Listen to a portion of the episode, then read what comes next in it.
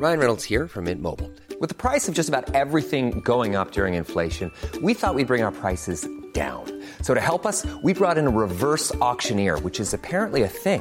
Mint Mobile unlimited premium wireless. Ready to get 30, 30, bit to get 30, bit to get 20, 20, 20, bit to get 20, 20, bit to get 15, 15, 15, 15 just 15 bucks a month. So, Give it a try at mintmobile.com slash switch. $45 upfront for three months plus taxes and fees. Promo for new customers for limited time. Unlimited more than 40 gigabytes per month. Slows. Full terms at mintmobile.com. Bonjour à tous, c'est Gauvin Cers. Vous êtes dans le podcast Échange euh, qui aborde le tennis, mais pas que.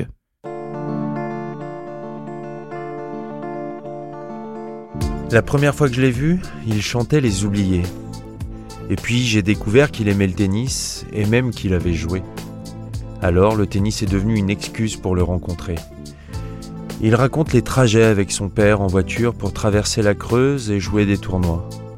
Il raconte les points communs entre la vie d'artiste et celle de joueur qui fait tout pour réaliser un jour son rêve. Il fallait donc un bel écrin pour enregistrer cet échange et le théâtre de la Renaissance nous a si gentiment accueillis. Merci à lui. Je m'appelle Antoine Beneteau, bienvenue dans Échange. Bonjour Gauvin Cers, on ne se connaît pas bien, mais Non. on vous voit ou on se tutoie? On peut se tutoyer, je pense. Parfait. Enfin, moi, ça me va très bien en tout cas. Je te remercie grandement, car c'est une première dans Échange, un artiste qui y participe. Euh, on ne va pas se mentir, le tennis est un peu une excuse pour passer un moment avec toi, ici au Théâtre de la Renaissance. Mais donc, comme c'est une excuse, je suis obligé d'en parler. D'où vient ta passion et ton amour pour le tennis? Euh, bah, le tennis, c'est tout simplement ma toute première passion en fait. C'est euh, c'est- ça, ça rejoint mon enfance. euh, dès l'âge de 2-3 ans, j'étais euh, au bord du cours avec voilà avec la, petite balle jaune euh, à regarder mon grand frère jouer. Donc forcément, bah, quand on a un grand frère qui joue au tennis, on a envie de l'imiter. Et, puis plus tard, je me suis mis aussi à, jouer aussi. Et, et voilà, c'est un sport que, que j'ai fait avec beaucoup de passion quand j'étais jeune. J'ai grandi dans la Creuse, donc faut s'imaginer un département où il y a assez peu d'occupation euh, en dehors de, de la cour de récré. Et, euh, et du coup, le tennis a occupé une grande partie de mon enfance. euh, voilà, euh, euh, beaucoup de trajets en bagnole avec mon père qui, qui lui, euh, voilà, nous amenait vraiment avec beaucoup de, bah, beaucoup de passion aussi. C'est-à-dire que fallait faire à chaque fois 30-40 km pour aller aux entraînements, sans compter les, les tournois qui étaient parfois une heure de route. Donc, voilà, une chanson sur mon premier album qui s'appelle Dans la bagnole de mon père. Ben, c'est un peu ça. C'est, on écoutait de la musique du coup qui est devenue après mon métier et, et, maintenant euh, la passion qui occupe un, tout- un peu toute ma vie. Mais, mais c'était pour aller euh, jouer au tennis, quoi. Donc, euh, j'en ai pas parlé. Enfin, j'en parle dans la chanson aussi d'ailleurs, euh, où, où je dis que ma première guitare quelque part c'était une raquette de tennis. Donc c'est, c'est, ça le. Ouais, mon, premier amour dans la vie c'était ça et j'avais des, j'avais des posters de, de tennisman dans ma chambre plus que de chanteur, quoi. C'était ma prochaine question, mais avant, avant de te la poser, est-ce que du coup tu m'autoriseras à mettre un extrait de Bien sûr, ouais, ouais, bien sûr. Bien sûr. Dans la bagnole de mon père, on avalait des kilomètres. Et puis j'écrivais en hiver, avec la buée sur les fenêtres. Et quand ma raquette de tennis devenait la plus belle des guitares, je me la jouais Jimi Hendrix. Je me prenais pour une rockstar. Ok, il y avait qui sur les murs de ta chambre? C'était donc plus de joueurs que de chanteurs, mais c'était quel joueur? Euh, bah moi j'ai assez vite été- j'avais une grosse passion pour un, un joueur argentin qui, euh, donc, qui, qui joue plus aujourd'hui mais qui s'appelait Gaston Gaudio qui a Ah gagné ouais. euh, Roland Garros en 2004 et euh, et ouais j'ai- j'ai- j'ai- j'aimais beaucoup les Argentins en- de manière générale. Je sais pas le, le jeu sur terre battue. Moi j'aimais bien jouer sur terre battue aussi j'étais plutôt un défenseur euh, quelqu'un qui voilà qui euh, qui essaye de pas faire de fautes et qui lâche rien sur le court donc je m'identifiais je pense à ce genre de joueur là et puis lui, j'aimais bien parce qu'il avait une espèce de fougue aussi, euh, un très beau revers et, euh, et il y avait beaucoup de posters de lui. Et puis après, euh, après arrivé Raphaël Nadal et du coup, ça a été un peu mon idole très très vite. Et encore aujourd'hui, je pense que quelque part, euh, si, si, si je devais avoir un seul idole, en comptant même les artistes, je crois qu'il serait même au-dessus de- des chanteurs euh, que, que, que j'admire et que j'adore. Déjà parce qu'il y a pas mal de chanteurs que j'admire, que j'ai rencontrés. Donc Ouais. du coup, il y a ça a un peu... euh, bah, ça a brisé un peu ce plafond de verre, mais et, et j'ai été, euh, je me sens très chanceux d'avoir rencontré des, voilà, des, des, bah, des idoles pour moi. Et, et disons que que Raphaël Nadal, ce serait le, celui qui est encore au-dessus parce Ouais. que parce que je l'ai jamais vu et parce que j'admire énormément. euh, bah, à la fois sa carrière et puis le, le, le personnage qu'il y a derrière, l'humain qu'il y a, et puis ce qu'il représente. Il y a un côté, ouais, je le prends comme un modèle dans certains domaines de la vie. Donc Raphaël Nadal au-dessus de Brel, Leprest, euh, Renault. Bah, après, c'est des domaines différents, donc non, je pourrais pas dire ça. parce que ce sont tes, tes oui, sources d'inspiration et tes, et tes idoles. Bien sûr. Non, après, c'est sûr que si je devais, euh, si j'avais le pouvoir de ressusciter quelqu'un et de, et de passer une soirée avec Alain Leprest ou effectivement avec, euh, je sais pas, avec Georges Brassens Ouais. ou avec, euh, euh, ou, ou, ou- ou rencontrer quelqu'un qui est encore vivant, je sais pas, Bob Dylan, évidemment, euh, Paul McCartney, je serais quand même, évidemment, je serais un enfant, mais, mais c'est un autre domaine, ouais. C'est, c'est- c'est- ça m'est arrivé de pleurer pour le tennis. Là, quand il a gagné contre Medvedev, euh, franchement, j'ai, j'ai- j'avais rarement eu des émotions comme ça en regardant du sport. Ça m'a rappelé euh, euh, des matchs de foot, ouais, de, de l'équipe de France quand ils gagnent euh, la Coupe du Monde ou des, des, Ah ouais, c'est des aussi moments fort. comme ça. Ouais, ouais, fort franchement, c'était aussi fort. Ah, génial. McCartney gaucher comme Rafa. donc, Exactement, ouais. qui étaient donc les chanteurs sur tes murs? C'était les gens que tu, tu viens de, de citer? Ouais, il y avait, euh, il y avait pas mal de monde. euh, je- C'est vrai que je disais qu'il n'y avait pas de chanteurs sur les murs, mais si, il y en avait plein en fait, parce qu'on a, on allait aussi beaucoup au concert. En Ouais. fait, c'est, c'est ça qui était chouette, c'est que on n'avait pas peur de faire des kilomètres, d'avaler des bornes avec euh, avec ma famille et, et, et mon père est passionné aussi par la, par l'écriture, par la poésie, par la musique, par euh, bah, par toute forme de culture, d'art en général. Donc c'est vrai que la musique avait une grande importance aussi et et euh, dès l'âge de 6-7 ans, ouais, on allait au concert. J'étais souvent le plus petit pendant les concerts. euh, J'étais le môme qui allait demander l'autographe à la fin. euh, euh, où où le chanteur est un peu étonné de voir quelque part un enfant de Bien cet âge-là à ce concert-là, qui est souvent des, des, des chansons pour adultes, voilà, avec du fond et tout ça. Donc je, je comprenais pas forcément les paroles et tout ça, mais j'étais j'étais quand même euh, hypnotisé quoi par le par le, le moment du concert, par le, le guitariste, par euh, le chanteur comme ça qui, qui prend énormément de place et qui prend la lumière, qui surplombe un peu les gens de la scène. Et donc euh, j'avais euh, les, les- ouais les posters, bah c'était euh, ouais il y avait Renaud, je me souviens dans le dans la chambre de mon frère, celui qui jouait au tennis à Maury. Il y avait Hubert Félix Thieffen aussi Ouais. qu'on a toujours beaucoup suivi. Moi j'ai été assez vite. Un petit point commun avec le tennis, Superfix Tiefen. euh, le beau-fils de Nicolas Mahut s'appelle Tiefen parce que sa mère était fan de Tiefen. D'accord, Voilà. ah incroyable. Ah ben je savais pas ça. Tout, Une tout, bonne tout re- anecdote. tout revient au tennis. ben ouais parce qu'il y a un truc. euh, Il y a un truc de passion, Ouais, il y a un truc de passion, c'est Ça ouais, complètement. Il y a- et ton père, j'ai l'impression, et- a été cette. Moi aussi, ça a été le cas avec euh, le tennis. euh, sur la musique, euh, c'est plutôt ma mère qui m'a fait découvrir du Jean Ferrat, du Brassens, des choses comme ça. Mais euh, on sent le, le père, euh, pareil, qui moi faisait des kilomètres et des kilomètres. Bah ouais, très quoi. présent, très concerné par, par tout ça.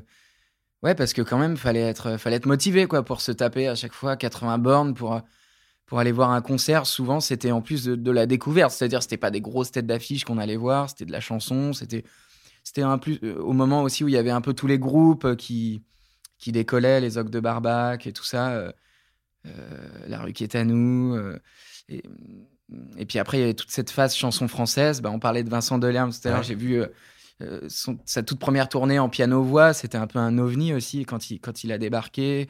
Je me souviens de Benabar aussi à Tanor, à Montluçon. Voilà, c'est des concerts un peu marquants pour moi euh, à cet âge-là où ouais, je découvre euh, bah, tout un pan de la musique qui est en train d'exploser un peu en France et, et qui me et où moi j'arrive à un moment où je suis euh, ouais je suis je pense que c'est des les premiers concerts forcément ça marque énormément quoi. Ça te marque toute ta vie. Aujourd'hui quand quand je vois un enfant qui me dit euh, voilà c'est mon tout premier concert je me dis j'espère qu'il s'en souviendra toute sa vie parce qu'il y a rien de plus touchant. Ouais c'est ça c'est un peu les premières amours les premiers euh, les premiers ouais les premiers coups de cœur quoi. Tu as parlé de tes idoles euh, tennis, musique, tu as cité Renaud, dont tu as fait les premières parties. Euh, J'ai vu, je crois qu'il n'y a pas longtemps, tu l'as recroisé. euh, ouais on se voit assez souvent en ce moment et assez euh, ça, fait quoi de, assez ça fait quoi de rencontrer et de partager des moments privilégiés avec ces idoles? Bah, justement, je me sens vraiment pour le coup extrêmement privilégié parce que parce que je mesure à quel point les gens l'aiment en fait de, le côtoyer, de voir aussi la réaction des gens quand ils le croisent dans dans un café, dans la rue. Euh. voilà, il, y a tellement d'amour euh, pour ce chanteur-là chez beaucoup de gens que c'est c'est c'est une relation ouais c'est bah, souvent je dis que c'est un peu mon parrain dans ce, dans ce métier-là parce que c'est le premier à avoir cru enfin qui m'a vraiment mis le pied à l'étrier avec Trio euh, aussi qui m'avait embarqué en première partie avec eux, qui sont un peu mes grands frères du coup. Mais lui, c'est vraiment mon parrain dans le sens où euh, il contre vents et marées, il s'est battu pour qu'on soit en première partie alors que plein de gens voulaient placer d'autres artistes. Moi, j'étais totalement inconnu à ce moment-là. Et lui, euh, voilà, il a cru en mes chansons et, voilà, c'est quelqu'un aussi qui fait les choses à, 3000%. Donc, comme, comme il avait envie de me, me, donner un coup de pouce, bah, il a, c'est lui qui m'a amené sur ma première télé au début, on devait faire que les premières parties au Zénith à Paris. Et puis finalement, euh, euh, même avant qu'on fasse la première date, il nous disait ouais, Je pense déjà à la suite et tout ça. Donc c'était. Euh, ouais, il y a une vraie, une vraie relation d'amitié qui s'est construite au fil du temps. Et puis. Et puis l'histoire, elle est dingue. Quoi. Moi, je suis dans un resto asiatique et et j'ai pas de réseau, donc c'est ma compagne qui reçoit un coup de fil en, lui disant il faut absolument que Gauvin réponde à, ce, coup de fil parce que c'est très important. Et, je sors dans la rue et puis là, c'est allô, c'est Renaud le chanteur. Donc c'était euh, assez surréaliste comme scène. J'étais tellement dans un état second que, que que je me souviens à peine de la conversation tellement j'étais voilà euh, tremblotant de, juste de l'avoir euh, au bout du fil. Donc imagine après quand je le rencontre, de jouer des chansons devant lui. Euh, et, puis, et puis voilà, après tout ce qui s'est passé, euh, c'est la personne à qui j'envoie l'album en premier quand il sort. Et puis voilà, il, a été tellement généreux avec moi, franchement. on a entendu. On, sent de l'émotion. Ouais, beaucoup d'émotion parce que parce qu'une relation comme ça, je l'attendais pas, elle m'est tombée dessus et, et aujourd'hui encore, il est, il, est, hyper touchant quoi. Et, et voilà, là, on a fêté son anniversaire il y a, quelques jours et c'était très touchant de le, passer à ses côtés et, de voir qu'il va bien, de voir qu'il continue de faire des choses. C'est surtout ça. Je suis content de, le savoir en bonne santé. Euh, il y a eu beaucoup de choses, de rumeurs qui ont été dites sur lui, mais il est, il est toujours là. Et puis voilà, il a marqué la chanson, euh, l'histoire de la chanson française. Euh, pour toujours. Donc voilà, c'est un immense artiste pour moi et, et maintenant c'est devenu un ami. Et voilà. Tu aimes Renaud tu fais ses premières parties, c'est devenu un ami. Ton film préféré, c'est Amélie Poulain. Et qui est-ce qui réalise le clip de la chanson Pourvu C'est Jean-Pierre Jeunet. C'est vrai que je dois avoir une bonne étoile quelque part. incroyable. Ouais, c'est vrai que. Ouais, puis là aussi, l'histoire, elle est, elle est, assez folle parce que, bah déjà, moi, la maison de disques m'avait demandé un petit peu, voilà, c'était pour la chanson Pourvu, donc qu'est-ce que ce serait ton rêve de réalisateur, quoi? Donc moi, évidemment, je leur dis, bah, je, suis fan de Jean-Pierre Genet. Euh, il y a un clin d'œil en plus à Amélie Poulain dans la chanson. Donc euh, moi, mon rêve, ça serait que ce soit lui qui réalise mon premier clip. Quoi. Mais évidemment, j'y croyais pas une seule demi-seconde. Et, euh, et j'aurais jamais parié là-dessus. Et puis finalement, Audrey, qui était la personne en charge de trouver voilà, la personne qui réalise, a vraiment remué ciel et terre pour pour avoir son contact. Elle a fini par lui, lui proposer. Il a dit non tout de suite. Ok. Euh, parce que ça l'intéressait pas de, de, faire des clips. Il avait même pas écouté la chanson. Il a dit non, je, je veux pas faire de clips. Je suis en train de travailler. je, je, travaille un long métrage en ce moment. Euh, euh, laissez tomber, c'est pas pour moi. Et puis elle a vraiment insisté, insisté, insisté. Et puis il a fini par écouter la chanson. Il a vu le clin d'œil. Et puis il a commencé à avoir des idées de bah, de plans, de, de, de réalisation. Et, il s'est laissé prendre au jeu. Il a fini par dire oui. Et puis pareil, ça a été une super rencontre humaine en fait, au-delà de, au-delà du clip de mes rêves un peu qu'il a fait. C'est ce qui se passe derrière, de rencontrer toute son équipe de cinéma, de voir euh, ouais comment quel œil il avait sur euh, sur ma chanson. Et puis après, on est resté amis pareil. au fil des années, voilà, on se voit assez régulièrement aussi. Et, pareil, enfin, c'est quelqu'un qui a, qui, a, marqué le cinéma français, qui a une patte, une authenticité incroyable, et puis qui est. Ouais, pour moi, c'est un poète aussi, ce gars-là. C'est comme on en rencontre plus beaucoup. Euh, euh, c'est vraiment un mec qui a une, sensibilité euh, de dingue, qui est, resté un enfant aussi. Il y a ce point commun avec Renaud, je pense. C'est toujours des grands enfants et qui, ont une part de rêve en eux qui est, très très grande et, une, ouais, une hypersensibilité qui, qui est au service de la poésie et qui, moi, me bouleverse quand, quand je regarde ce qu'ils font tous les deux. Quoi.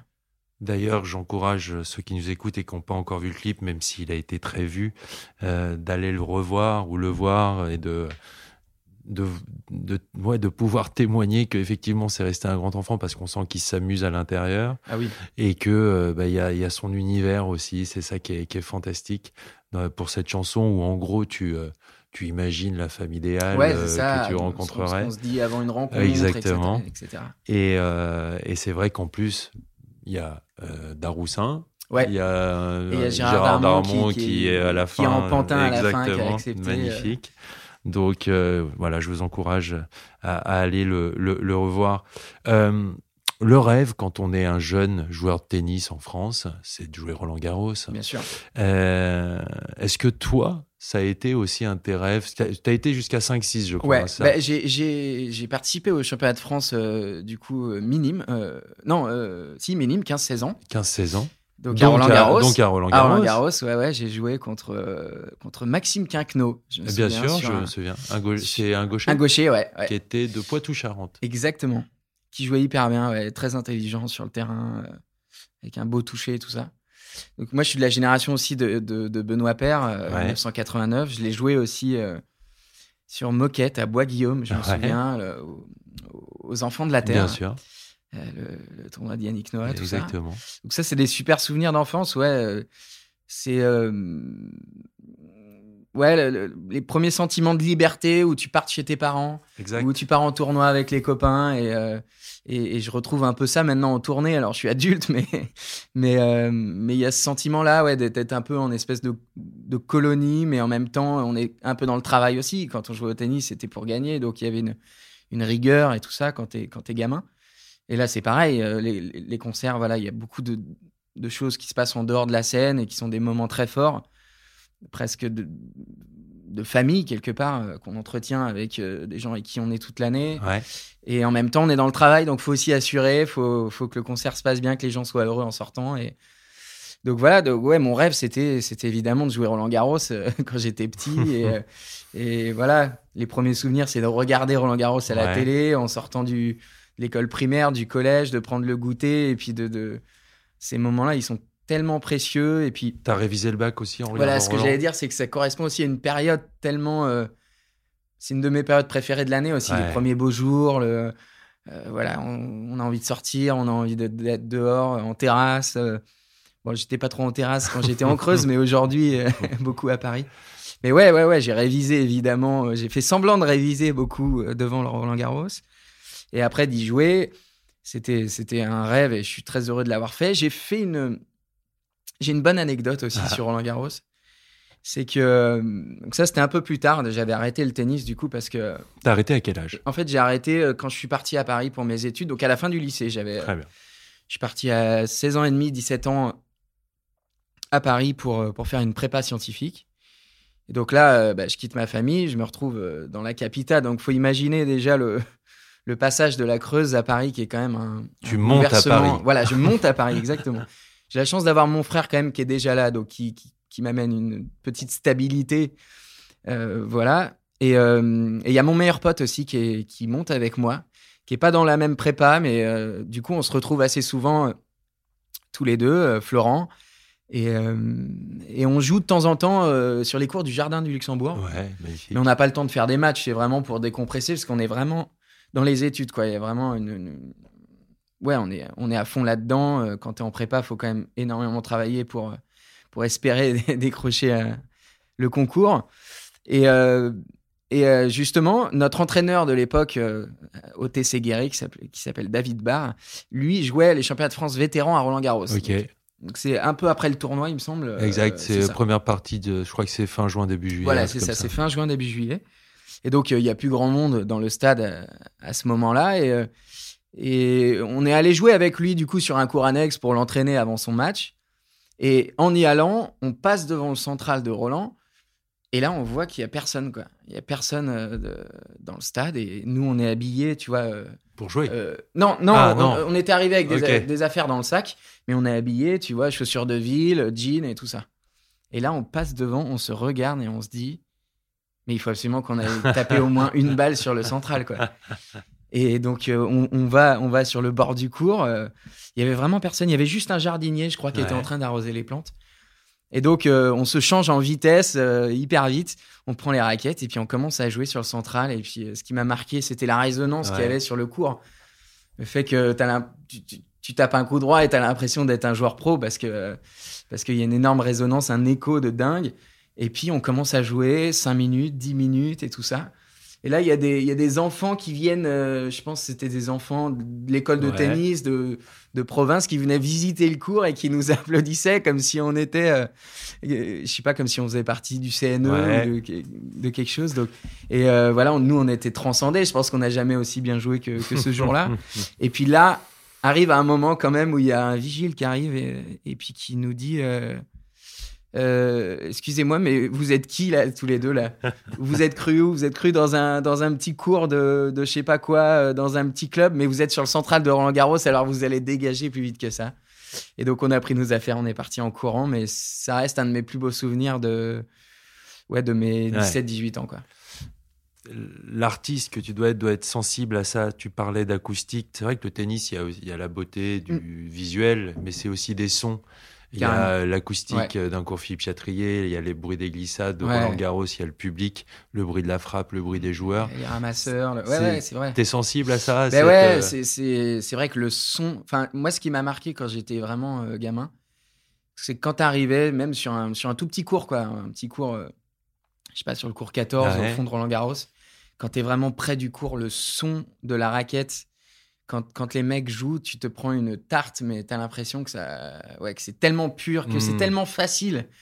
Et puis, euh, et puis la vitesse où ça part, et puis l'impression de fluidité, je trouve, dans le, dans le jeu d'un pro, c'est ça qui m'a beaucoup marqué quand j'étais euh, quand j'étais g- gamin.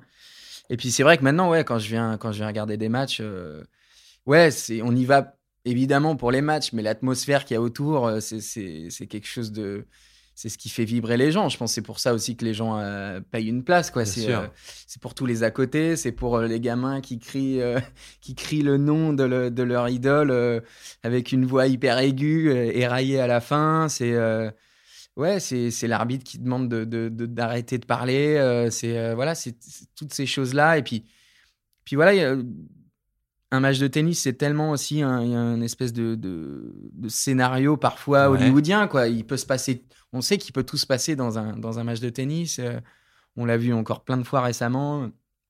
Et je crois que c'est aussi pour ça que, que ce sport est aussi beau, c'est que les retournements de situation, il y en a, il y en a très souvent. Et, et, et- et le mental est tellement important dans ce sport que c'est ça qui rend les choses belles. Ça rend aussi le côté humain, je trouve hmm.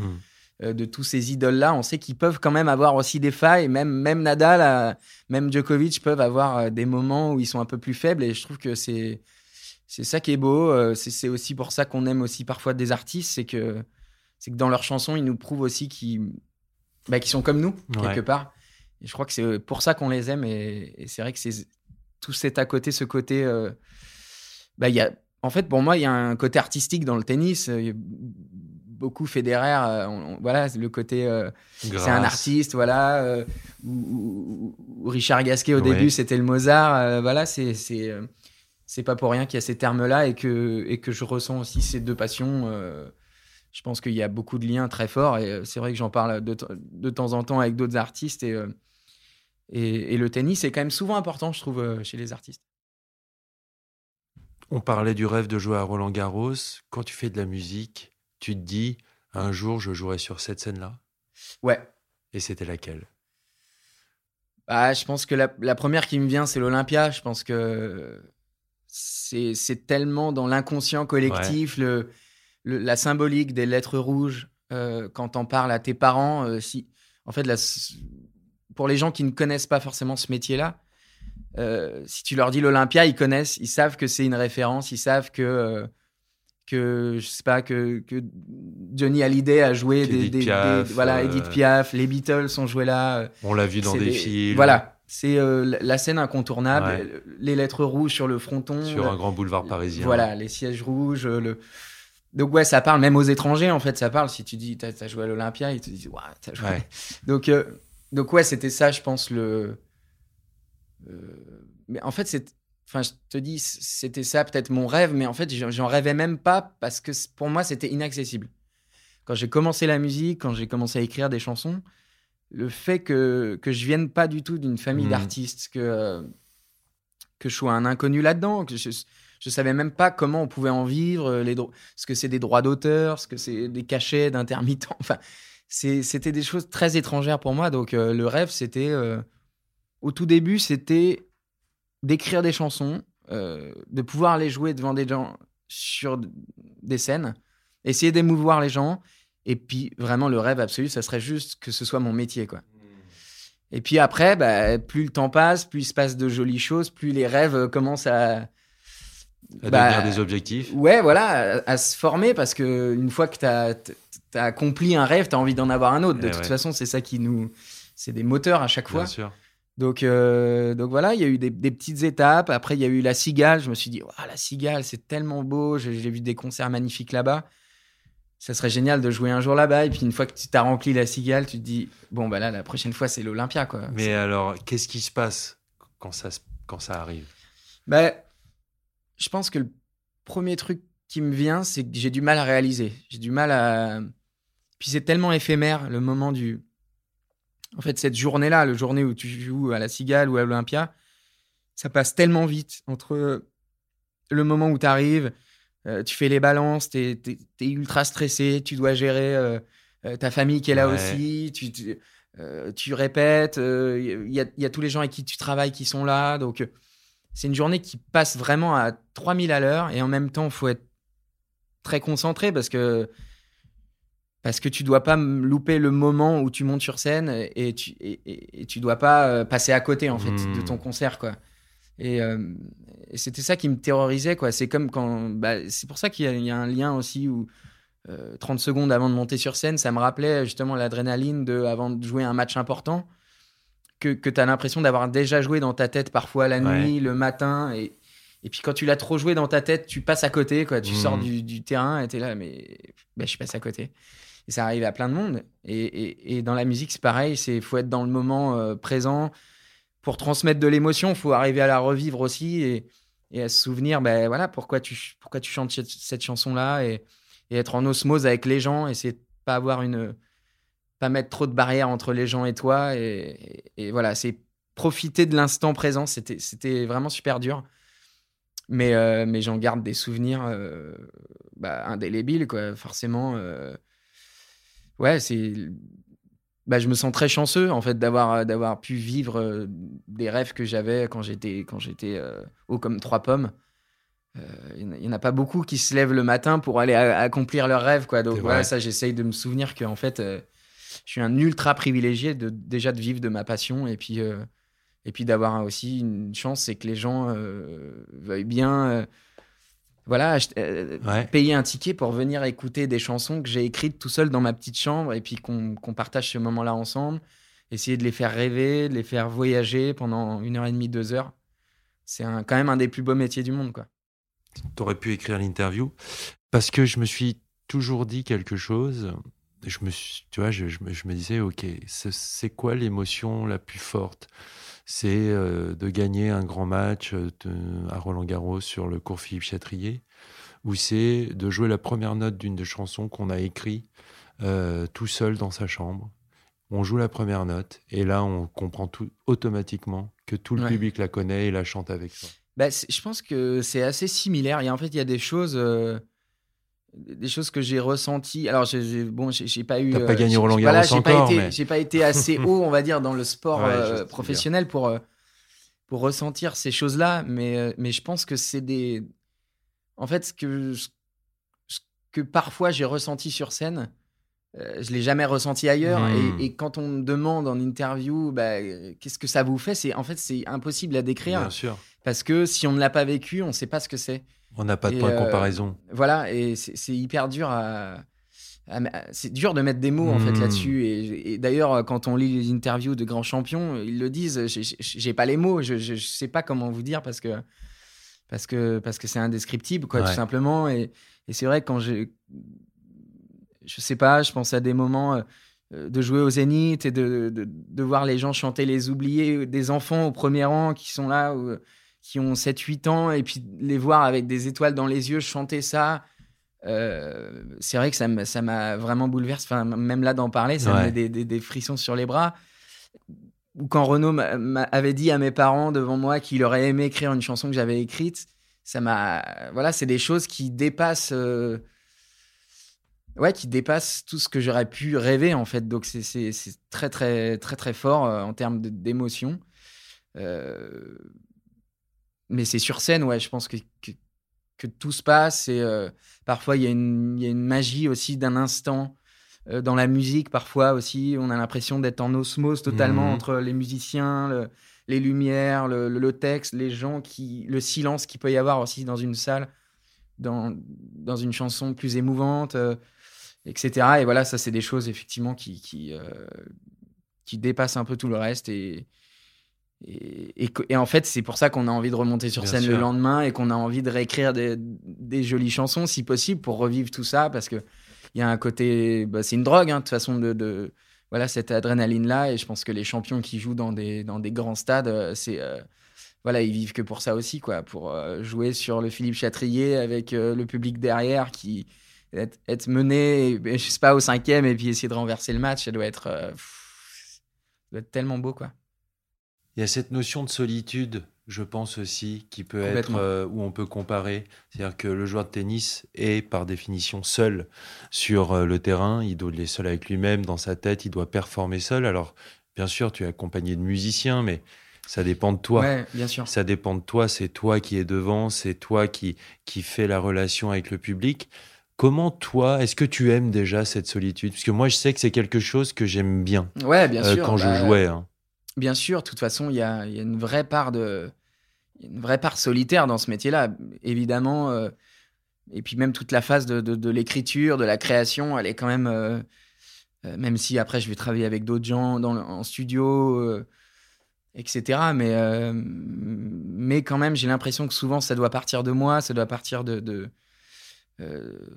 ouais, de quelque chose qui est à l'intérieur et essayer de le, justement de le, faire sortir avec le plus joliment possible. Et, et, ouais, il y a énormément de moments où je, me retrouve seul avec moi-même, mais c'est des moments que j'adore. Ouais. C'est, c'est, euh, c'est, ça va être le moment 15 secondes avant de monter sur scène. Il y a des gens autour, mais quelque part, je suis un peu tout seul dans ma bulle.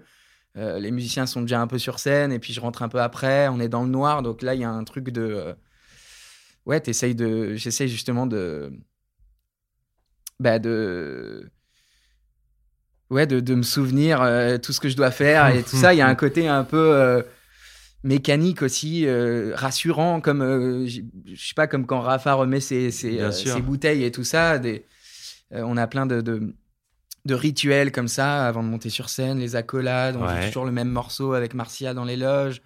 moi, je fais un peu des sauts de cabri comme ça avant de monter pour, pour être tout de suite dedans. Je t'échauffe, quoi. Voilà, je m'échauffe un peu. Et puis, il y a, voilà, c'est des petits moments qui sont super importants. Et puis, il y a aussi le moment euh, juste après le concert, euh, vraiment euh, en sortie de scène, où là, je me retrouve effectivement assez souvent tout seul. Et a un moment, on, respire, on est soulagé, on est content de. Bah, content d'avoir donné tout ce que j'avais à donner, d'avoir vu les gens heureux quand on les salue à la fin mmh. et puis d'avoir le sentiment ouais du, du, du, du quelque part du devoir accompli quoi d'avoir euh, réussi à donner le plus possible et, euh, et puis après euh, il y a ce moment là où tout redescend qui dure je sais pas deux trois minutes ou souvent j'ouvre une bière parce que j'ai besoin de boire un parce coup parce faut. que parce que ouais parce que parce que c'était un torrent d'émotions et puis après voilà on retrouve les gens mais c'est un, une espèce de soupape qui est hyper importante et et qui est, euh, ouais, qui est un moment que j'aime beaucoup aussi. Et puis parfois, il peut y avoir ce moment-là à l'hôtel aussi où on sort d'un moment de dingue, d'euphorie avec plein de gens, et puis paf, on se retrouve à l'hôtel tout seul. Dans sa chambre. Euh, dans sa chambre, j'arrive pas à dormir parce que, euh, parce que voilà, je suis encore dans le, dans le moment bah du ouais. concert. Je regarde une connerie à la télé ou je vais sur Internet et, et là, tu te dis, putain, je me sens vraiment tout seul. Quoi. et, et en même temps, c'est quand même des moments aussi ouais, que, que j'échangerai pas. Alors, je, je, vis plus trop ces moments-là parce qu'en ce moment, on est en tourbus, donc on part tout de suite sur le, le concert d'après. Mais ça m'est arrivé sur des tournées, euh, ces moments-là. Et, et quand même, je trouve que c'est des belles images, c'est des belles photographies quand même. Je pense que on Tu te a fais des beaux quoi. souvenirs. Ouais, ouais, carrément. Euh, tu parlais de, de ce côté mécanique. Juste quelques mots là-dessus. Le joueur de tennis, quand il est sur le terrain, il essaye le moins possible de penser, il essaye de- le, le- le plus possible d'exécuter ce qu'il a travaillé à l'entraînement. Et bien sûr, il y a des émotions qui arrivent, et bien, Bien sûr, il y a des ouais. moments de match qui sont compliqués. Un concert, c'est la même chose. Est-ce que, ou alors tu as une espèce de, de- de fil rouge que tu suis et en fait, tu es vraiment dans une zone où tu exécutes ce que, ce que tu as Bah, préparé et ce que tu as fait?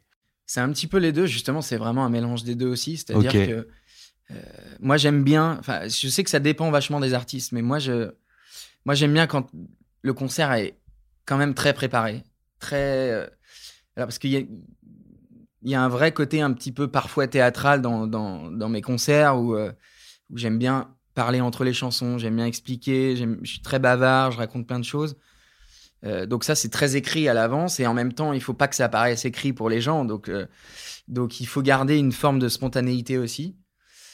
Donc ça, j'aime bien avoir ce, ce fil rouge-là, pouvoir m'appuyer dessus et quelque part, si je sais que j'ai bien travaillé avant, bah, il peut rien m'arriver. C'est Pour le coup, c'est là la différence, je trouve, avec le sport. C'est quand on arrive à un concert, on... a priori, on est obligé de gagner et de ressortir euh, vainqueur à la fin si on a bien bossé avant. Euh, parce que euh, parce que les gens a priori sont quand même là pour écouter les chansons, sont heureux d'être là et, et voilà si on est si on est fidèle à ce qu'on a ce qu'on a préparé à l'avance, si on est voilà si si on respecte un peu euh, tout ce qu'on a écrit, la, la générosité et tout ça, bah, les gens vont ressortir avec la banane quoi. Après j'aime bien aussi quand il y a une part d'improvisation dans le concert, c'est-à-dire euh, j'ai un fil rouge, mais euh, il va se passer un truc pendant le concert où on va avoir, euh, je sais pas, un problème technique Ouais. ou quelqu'un qui va brailler au fond de la salle une connerie. Bah, je vais, je vais avoir envie de rebondir parce que j'aime bien aussi quand il y a un côté vivant Bien dans sûr. les concerts. Et puis, je trouve que c'est les meilleurs moments quand on sent qu'il y a une, spontanéité et puis que, la salle se sent aussi euh, privilégiée de vivre un moment qu'on a vécu à cet endroit-là, mais pas à un autre endroit. Et euh, c'est pour ça aussi que j'aime bien assez souvent euh, bah, renouveler la setlist, jouer des nouveaux morceaux, jouer des chansons inédites et tout ça. Ça permet d'avoir des moments inattendus dans les concerts. Et c'est vrai que j'aime bien, je trouve que c'est ça apporte souvent le petit plus quoi. Même même les galères techniques, même euh, je sais pas une guitare qui qui qui, qui va pas marcher ou euh, bah, souvent les gens aiment bien ou un trou de mémoire par Ouais. exemple. Les gens c'est des choses qu'ils attendent parce que euh, ouais parce que ça apporte un côté justement euh, unique à ce concert là. Et t'es du genre Et- à dire, ah, t'es du genre à essayer de trouver une parade pour pas Ouais. que ça se voit, Oui. ou alors t'es du genre à, dire, bon bah là on a tout simplement un problème, ou ah ouais là j'ai un petit trou de. de Non, je vais, je vais, je vais souvent essayer de rebondir, d'enchaîner, d'en rigoler, de, de bah, justement de pas.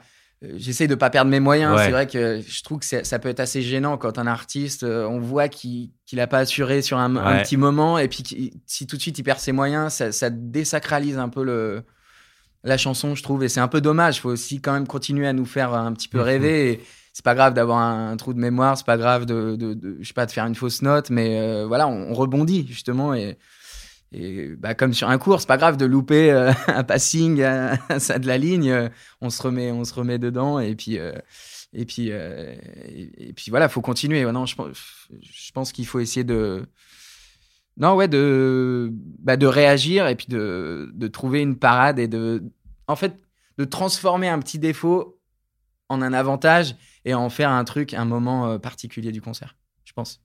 Il y avait un coach qui me disait, euh, t'as des points faibles, c'est normal, mais ça doit pas te faire perdre ton match. C'est- Ouais, bien sûr. Oui, c'est vrai que c'est une bonne euh, philosophie parce que euh, oui, on n'est pas des, on n'est pas des machines en fait. Voilà, euh, un joueur de tennis ou un artiste, il y, aura forcément des moments où ça va moins bien se passer que ce qu'on aurait imaginé dans la tête, et c'est c'est justement là les moments qui sont importants. C'est effectivement, ouais. mais c'est vrai, mais on a quand même l'avantage dans dans le, je trouve quand même dans le dans la musique, c'est que bah, c'est qu'il y a beaucoup plus. Les gens vont beaucoup plus nous pardonner aussi. euh, dans le sport, euh, les spectateurs sont, euh, sont beaucoup plus, dans le jugement, Ouais. plus rudes, plus. euh, on pointe beaucoup du doigt quand un, un joueur euh, il va perdre bah, en, en menant facilement, je sais pas, dans un Hmm. set, etc. On se dit, ah bah il a craqué. Ouais. il- ah, il est mentalement, il est, il est, il est pas assez solide et tout ça. Je trouve ça hyper dur, moi, de, de juger comme ça les, des, des, des, bah, des moments où on est un peu moins bien, quoi. Comme si dans la vie, on n'avait pas des moments tous où on est un peu moins bien, un peu plus fragile, ou euh, c'est tellement compliqué, je trouve, d'arriver à un niveau comme ça. Euh, quand on, on parle, je sais pas, des 100 premiers mondiaux, il faut s'imaginer être dans les 100 premiers mondiaux dans son domaine. C'est quand même incroyable. Je sais pas, euh, moi, il y a beaucoup plus de 100 artistes qui, qui vivent de, de ce métier-là. Heureusement, je sais pas, le mec qui est boulanger, imagine, il est dans les 100 premiers boulangers du monde. C'est quand même incroyable. Quoi. Bien sûr. On, on dirait que c'est un génie, le gars. Et dans le sport, c'est vrai qu'on a, je trouve qu'on est un, un peu rude avec les, euh, avec les sportifs. Et c'est, ouais, faut, parfois, faudrait peut-être y, repenser à ça. Je pense quand on regarde un match de foot ou un match de tennis. Soyons honnêtes, on est plus souvent moyen que exceptionnel. Voilà, c'est justement, ouais. c'est justement ça qui fait que c'est euh, c'est très spécial quand ça arrive. Euh, tu parlais de quelques joueurs français. T'en as que tu aimes bien? Ah ouais, bah, bien sûr. Lesquels t'aimes bien? Bien sûr, ben, euh, là j'ai vu qu'il avait annoncé son forfait, donc je suis un peu dégoûté, mais j'aime beaucoup Gaël. Mon fils. Ouais, Ouais. je trouve que su- super joueur, spectaculaire, justement généreux aussi. Il y a un côté showman Ouais. forcément que j'adore, et je trouve qu'il a des coups. Enfin voilà, je- il a pas beaucoup de choses à envier aux autres en fait, hein, je trouve. Mais voilà, toute cette génération-là, je les, je les, bah forcément, je, je les ai beaucoup vus, Bien donc euh, je les, je les adore. Euh, Richard Gasquet, euh, évidemment, c'est tellement, tellement magnifique. Et puis, je trouve que là, plus le, plus le temps passe, plus j'admire aussi sa passion pour le jeu. J'aime bien les gens passionnés et lui, ça, vraiment, ça transpire le fait qu'il aime le tennis. C'est exceptionnel. et ça, c'est magnifique. Voilà, il n'est pas forcément euh, aujourd'hui dans les 20 premiers mondiaux, mais il continue à jouer. Euh, bah, hier, il a battu quand même Medvedev. Enfin, c'est quand même. euh, voilà, il, est- il continue de, de faire son bonhomme de chemin. Je trouve ça vraiment admirable. Euh, Pour- Gilles Simon, j'adore Ouais. pour le côté. euh, voilà. Analytique, un peu ouais, scientifique de son jeu Mhm. que j'aime bien aussi parce que je, je viens de là des mathématiques c'est vrai. donc euh, C'est dingue d'ailleurs, ça. On, dit, on, on aurait, on aurait Ouais. pu ne pas dire que tu venais d'un côté scientifique. toi. Ouais, c'est vrai, mais c'est une vraie part de moi pour le coup parce que parce que quand j'ai bah, mon père, euh, bah, c'est vrai, a, a beaucoup influencé ça aussi. C'est qu'il est, il était prof de maths, donc euh, forcément j'avais un peu le j'avais un peu euh, sa tête au-dessus de mon épaule pendant la- pendant les exercices de maths. Donc euh, voilà, c'est c'est une vraie partie de moi et je pense que Gilles Simon devait pas être mauvais aussi. euh, dans les matières scientifiques et puis Joe euh, j'adore aussi parce que Qui va faire Aussi. ses adieux cette année. Ouais, à- ça va être super émouvant. Ça va être super émouvant et moi et j'aime beaucoup Benoît Père aussi pour Ouais. pour aussi le côté humain qui dégage. euh, je sais que ça peut être euh, vraiment rageant quand on regarde un match, et c'est vrai, des fois on a envie de... Voilà. Et en même temps, euh, faut accepter aussi que, qu'il- ait une part de, de génie dans son jeu, mais que, qu'on aime. mais que ça compense aussi avec plein de petites choses qui, qui sont qui sont difficiles à maîtriser, Mhm. des travers euh, parfois. Et, et je, je- je- j'étais à mon très petit niveau, mais euh, très colérique aussi sur un terrain. C'est très- Ouais, ouais, j'ai, cassé plein de raquettes, j'ai, insulté des arbitres, je sais ce que c'est de, de perdre ses nerfs parce que ce jeu est tellement frustrant que. Que, que voilà, je, je, je pardonne tous ces écarts et tout ça. Et, euh, et, puis, et puis voilà, le, le fait de. Ouais, je trouve qu'il a un toucher de balle tellement. Je, je pense que c'est lui qui a mis les plus beaux points euh, de ces dernières années, franchement, des, des, des volets rétro. Ah, quand des- on regarde les best-of des points ouais. de l'ATP sur YouTube, il, en est, il, en, il y en a beaucoup. quelque part, rien que pour ça, voilà, j'ai de l'admiration pour lui. euh, là où je suis moins fan, par exemple, d'un Kyrgios, je trouve Ouais. qu'il dépasse un peu plus les Ok. bornes, mais avec les gens, ça, ça me dérange un peu plus. Parce que je trouve qu'il faut, par ailleurs, quand même respecter le mec qui a payé euh, souvent cher Ouais. en plus une, une place qui, a- qui, est- qui se sent. euh, c'est un peu la sortie parfois de, de son année avec Bien ses sûr. enfants, avec son truc. Et c'est là où, où je rejoins Rafa, c'est que pour moi, euh, c'est. il- Et, et c'est pareil, et j'y pense tous les jours euh, quand, euh, quand je monte sur scène. euh, C'est, euh, c'est, il y a des gens qui ont payé pour être là. Euh, quand des fois on me dit ouais tu joues trop longtemps, c'est, c'est, euh, t'as pas peur que les gens s'en aillent euh, au concert, tu joues 2h10 et tout. Je, je pense au mec qui, a- qui amène ses, ses enfants, Ouais. euh, sa femme, parfois ses parents, ils viennent à 5, 6, ils ont payé un ticket 30 euros, 40 euros. bah, je me dis, c'est la moindre des choses de quand même de, bah, de, ouais, d'être D'être dans, dans la générosité Mm. euh, vraiment au maximum et, et on est quand même c'est quand même nous les chanceux de ce- voilà d'être soit sur un court de tennis de ce côté-là du de la chaise d'arbitre et, et moi d'être de ce côté-là du micro. Donc ça faut quand même pas l'oublier. C'est- voilà c'est pour ça que c'est pour ça que j'ai de l'admiration pour pour les grands champions. C'est Ouais. quand même des gens euh, généreux je pense. Et humbles aussi. Tu disais, euh, j'ai la chance d'avoir réalisé certains de mes rêves. Aujourd'hui, c'est lesquels les rêves, les rêves qui te restent ou qui sont venus? Euh, Bah après, on rêve toujours de, de, de plus grand, c'est vrai, c'est vrai. euh, d'avoir fait l'Olympia, d'avoir fait euh, le Zénith. Aujourd'hui, on se dit, bah j'aimerais bien un jour faire Bercy. Je sais pas. Voilà, c'est c'est vrai que j'ai vu quelques concerts là-bas. j'ai vu TFN, je sais pas, il y, a- il y a un ou deux ans. J'ai vu les Cowboys Fringants que j'adore Ouais. aussi il y a quelques mois. Et c'est vrai que c'est une salle assez mythique. J'ai j'ai vu aussi forcément des, des matchs de tennis. Ouais. euh, euh, le match d'Hugo Gaston l'année dernière, assez incroyable. J'étais là, c'était des belles émotions aussi. Donc, ouais, ça serait par exemple un des rêves. Euh, ça serait, je sais pas. euh, Bah, le premier rêve, ça serait de continuer d'écrire des chansons qui touchent les gens et, Mhm.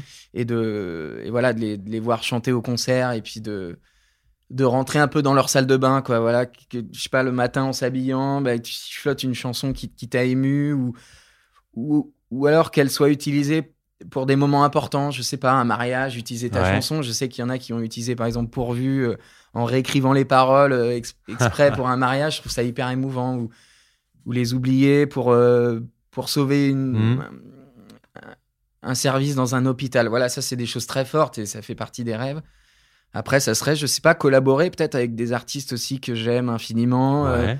Euh, voilà. A- Vas-y, ça a déjà marché. Lesquels, euh, Non, mais se- je, je sais pas, peut-être euh, un jour euh, faire une chanson, je, je sais pas, avec Alain Souchon, avec. ou je sais pas, avec Renaud, avec, Ouais. ou pas forcément d'ailleurs chanter en duo, mais euh, Mm. être dans la création, mais même de par- partager des moments de, de création avec eux, d'en discuter, de discuter de chansons.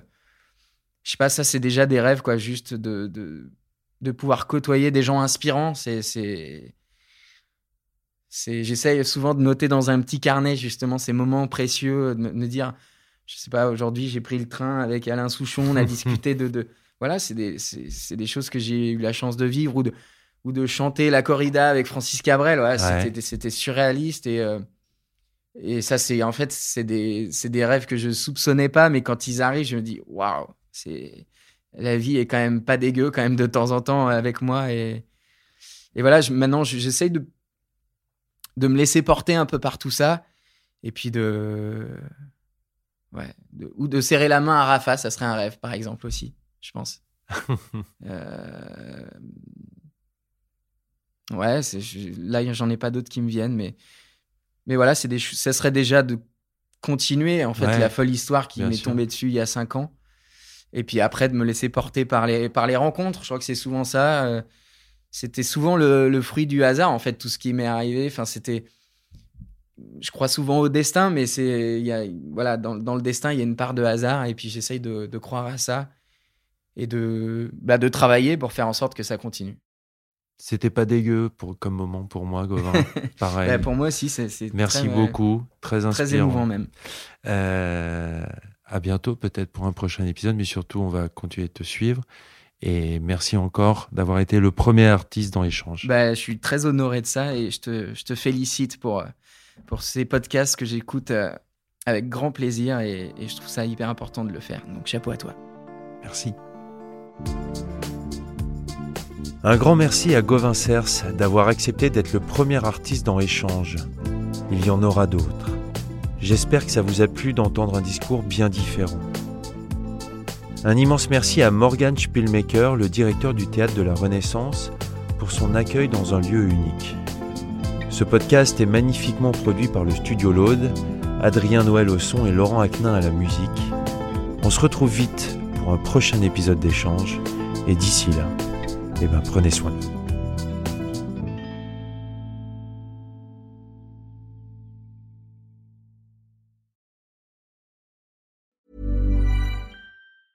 Planning for your next trip? Elevate your travel style with Quince. Quince has all the jet setting essentials you'll want for your next getaway, like European linen, premium luggage options, buttery soft Italian leather bags, and so much more. And is all priced at 50 to 80% less than similar brands. Plus, Quince only works with factories that use safe and ethical manufacturing practices.